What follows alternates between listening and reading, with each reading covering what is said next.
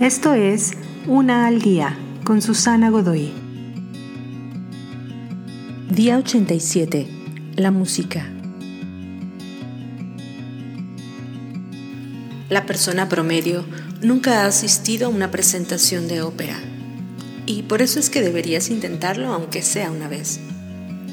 Al principio puede que te sientas algo frustrado la mayoría de las obras de ópera se cantan en otros idiomas, así que podrías incluso estar muy atento a los subtítulos para tomarle sentido a la historia.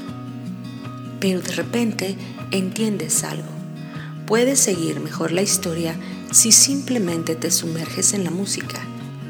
Es en la música donde encontrarás mejor el drama de la historia desenvolviéndose frente a ti. La música conecta las partes de tu alma en la que no existen las palabras.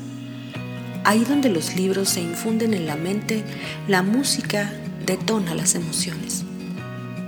Si no la ópera puede ser una música pop de una melodía pegajosa o incluso una conmovedora interpretación del himno nacional. La música nos recuerda que nuestra historia no es solo para ser vista, sino también escuchada. Y no solo escuchada, sino sentida. La música nos recuerda que la vida que importa y trasciende debe ser sentida tanto como comprendida. Al lado de la palabra de Dios, el noble arte de la música es el mayor tesoro en el mundo.